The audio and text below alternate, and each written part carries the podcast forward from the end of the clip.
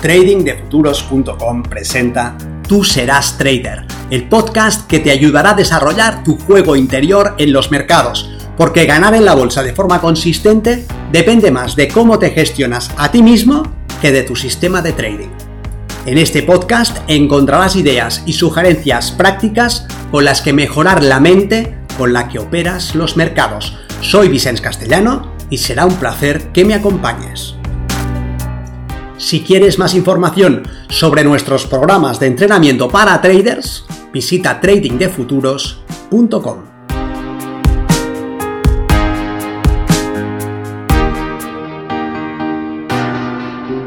Nueve cosas que hubiese querido saber antes de hacer trading. El trading es una actividad apasionante y permite un estilo de vida privilegiado y exclusivo. Eso atrae a mucha gente, pero la mayoría termina frustrada y desiste. No tiene por qué ser así si sabes lo que haces. Soy Vicente Castellano, responsable del programa de formación y entrenamiento milenio de Trading de Futuros. Y antes de comenzar en el trading, hubiese necesitado que alguien me dijese lo que te diré yo ahora. Eso me hubiese evitado muchos disgustos y frustraciones. Lo primero es que me iba a llevar mucho más tiempo del que imaginaba. Por un lado está el tiempo dedicado a dominar los aspectos técnicos del trading, análisis, identificación de zonas de trabajo, ventanas de oportunidad. Por otro lado está el tiempo dedicado a transformar el conocimiento en habilidades. Y por otro lado, el tiempo dedicado a dominarse a sí mismo ante el mercado, la respuesta ante el miedo, ante la codicia, ante la frustración, es decir, uno tiene que aprender los distintos modelos desde el punto de vista conceptual. Luego debe desarrollar la capacidad adecuada de aplicarlos de forma correcta. Y más adelante, enfrentarse al reto de ejecutarlos en tiempo real bajo presión. El aprendizaje de los modelos es por lo general la parte más sencilla.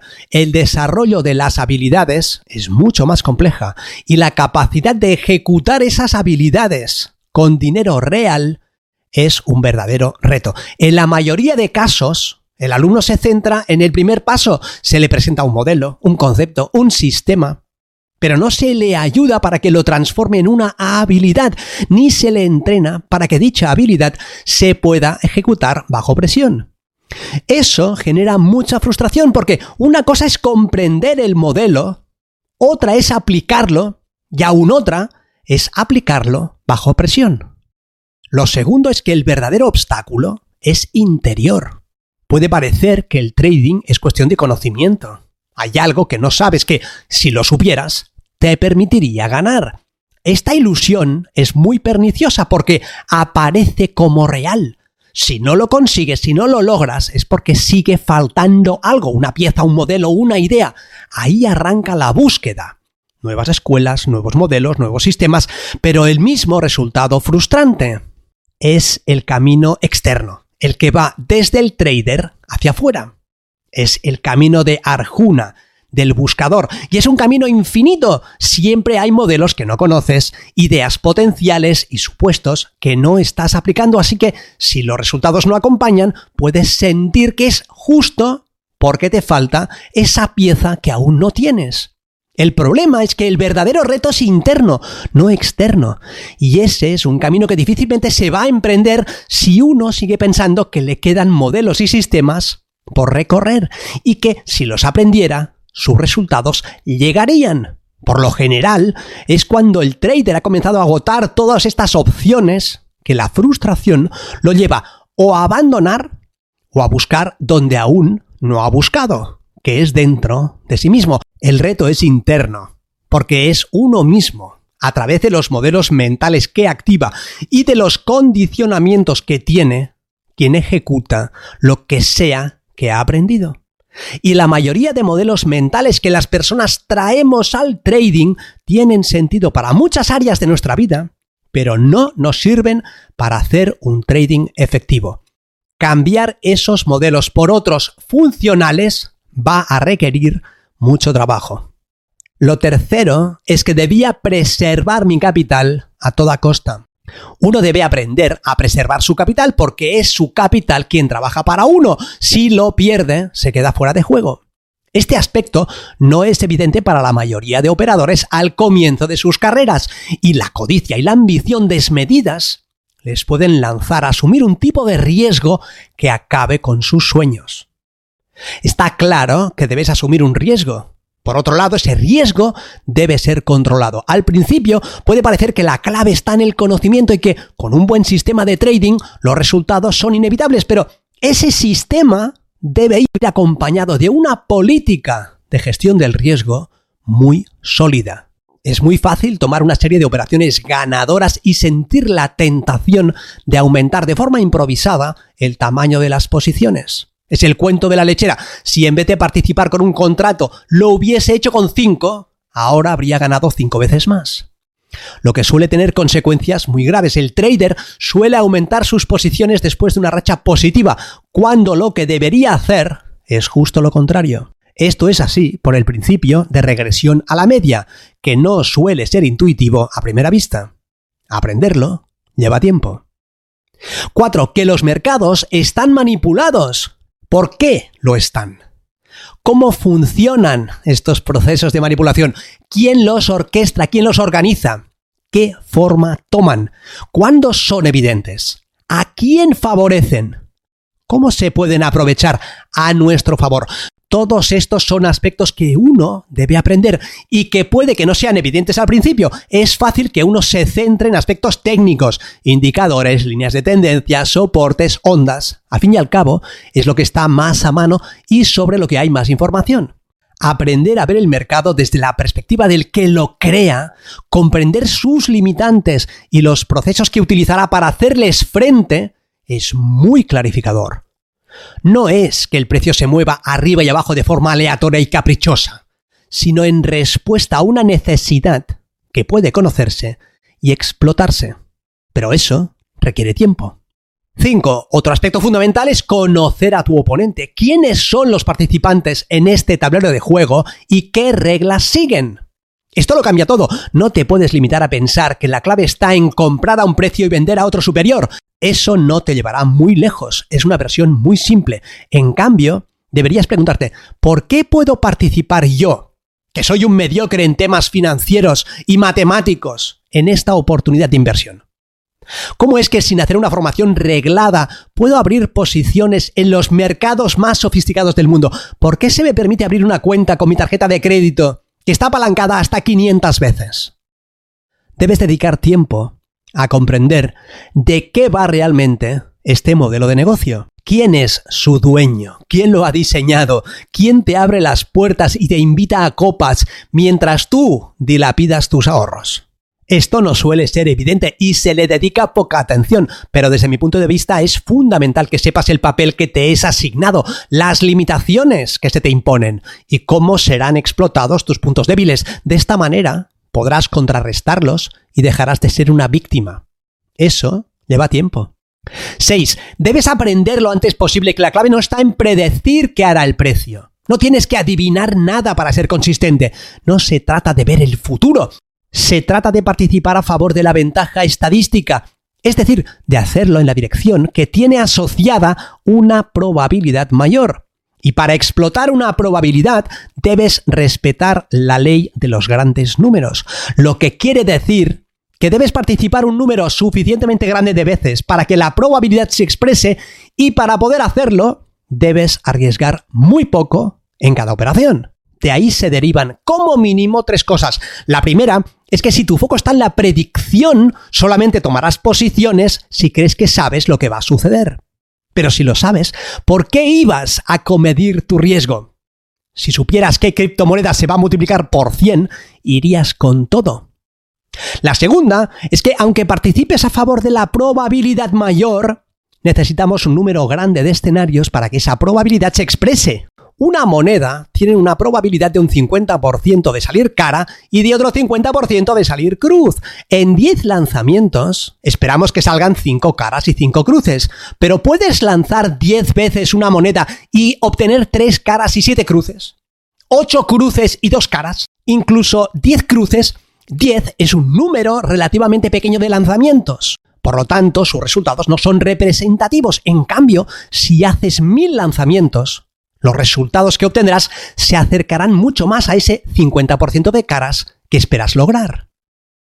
La tercera es, por lo tanto, que necesitas arriesgar muy poco en cada operación, de manera que estés en disposición de poder participar en una serie suficientemente grande y representativa.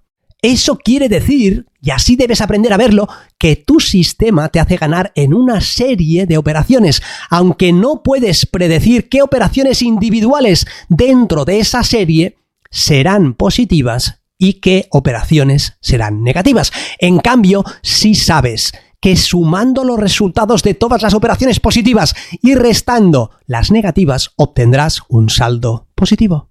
Si te fijas en el resultado individual de la operación porque no has entendido la verdadera naturaleza de esta actividad, estarás siempre tentado a evitar las operaciones perdedoras y probablemente saltes de sistema en sistema y de mercado en mercado persiguiendo con empeño algo que no es importante. En cambio, si aprendes a ver que todas tus operaciones contribuyen a explotar tu ventaja independientemente de su resultado individual, porque están dentro de un bloque de operaciones, te podrás librar de una de las principales trampas de los traders. A partir de ese momento, tu trabajo consistirá en aplicar de forma perfecta un proceso que te permite explotar una ventaja en el mercado. No tienes que adivinar el futuro, sino centrarte en el presente, en la correcta aplicación de tus procesos de trabajo.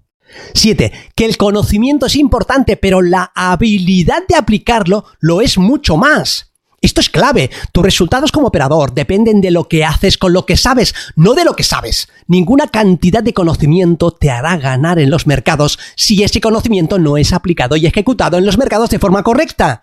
No es saber, sino hacer lo que marca la diferencia. Esto implica que en vez de centrar tu esfuerzo en aprender más y más modelos, más y más sistemas con más y más indicadores, tal vez deberías diseñar tu práctica para asegurarte de que estás progresando en el desempeño de tus habilidades. Debes entrenarte, igual que se entrena cualquier deportista. Una cosa es leer sobre natación y otra muy distinta, nadar.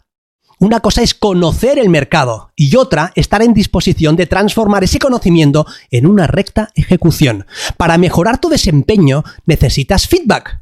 Es decir, necesitas evaluar lo que obtienes y ver si te acerca tu objetivo o no. Pero, y aquí hay un elemento trampa muy relevante, como trader no debes centrarte en si ganas o pierdes, porque podrías hacer algo mal y a pesar de ello ganar, y podrías hacer algo bien y obtener un resultado negativo. Esto es así por lo que hemos estado comentando hasta ahora de los resultados distribuidos en una serie, de la naturaleza probabilística del trading y de la varianza, es decir, de la medida de dispersión de estos resultados respecto a su media. En cambio, debes aprender a evaluar lo que haces en función de lo cerca que está de lo que has dicho que harías. Si has dicho que harías A y haces A, está bien, has ganado. Si has dicho que harías A y haces A', te has equivocado. Está mal. Lo que nos lleva al punto 8. Sin disciplina ejecutiva no hay posibilidad de éxito. Para sostener tus resultados a lo largo del tiempo, debes ejecutar de manera que permitas que la probabilidad asociada a tu sistema se exprese y que acabe inclinando la balanza a tu favor. Y eso solamente es posible si aplicas tu trading plan tal como ha sido diseñado, sin innovación, sin modificación, sin alteración, sin cambios. A más disciplina, mejores resultados. Es más, sin disciplina no hay paraíso. No se puede lograr. Sin la capacidad de hacer lo que has dicho que harás, no obtendrás jamás resultados consistentes. No importa lo robusto que sea tu sistema, ni lo bien que analices, ni el mercado en el que operes. Sin disciplina, tus resultados serán aleatorios y por lo tanto no te llevarán donde quieres ir. Y nueve, que más no es mejor. No hace falta que comiences con una gran cantidad de dinero. Sino con compromiso. No hace falta mucho tiempo, sino tiempo de calidad en el que estés haciendo lo que es relevante. No es cuestión de mucho conocimiento, sino del conocimiento necesario y la recta ejecución. Una vez llegues al umbral de desempeño en el que sepas sostener tu ventaja una y otra vez, verás que los resultados que logras son parabólicos. El trading es escalable. Poco capital se convierte rápidamente en mucho si inviertes a interés compuesto. Tampoco necesitarás mucha dedicación, puedes operar solamente un día a la semana, o una semana al mes, o un mes al año, depende de tu enfoque, no es un tema de cantidad. Pero para poder hacer eso, debes haber cruzado ese umbral. Debes, por un lado, haber comprendido y por otro lado, estar en disposición de hacer lo que debe ser hecho. Si no has comprendido, seguirás despistado persiguiendo sombras. Si has comprendido, harás. Y la recta ejecución te hará imparable. Repasemos. 1. Lleva más tiempo de lo que parece. 2. El verdadero obstáculo es interior. 3. Preserva tu capital a toda costa. 4. Los mercados están manipulados. 5. Conoce a tu oponente. 6. La clave no está en predecir. 7. No es saber, sino hacer. 8. Sin disciplina no hay éxito posible. Y 9. Más no es mejor.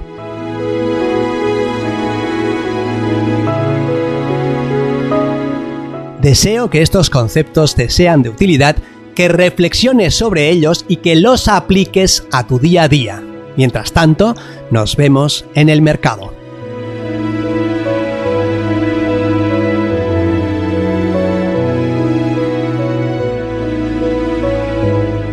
Si quieres mejorar tus resultados como operador, aprende el sistema Milenio y entrénate con nosotros en tradingdefuturos.com.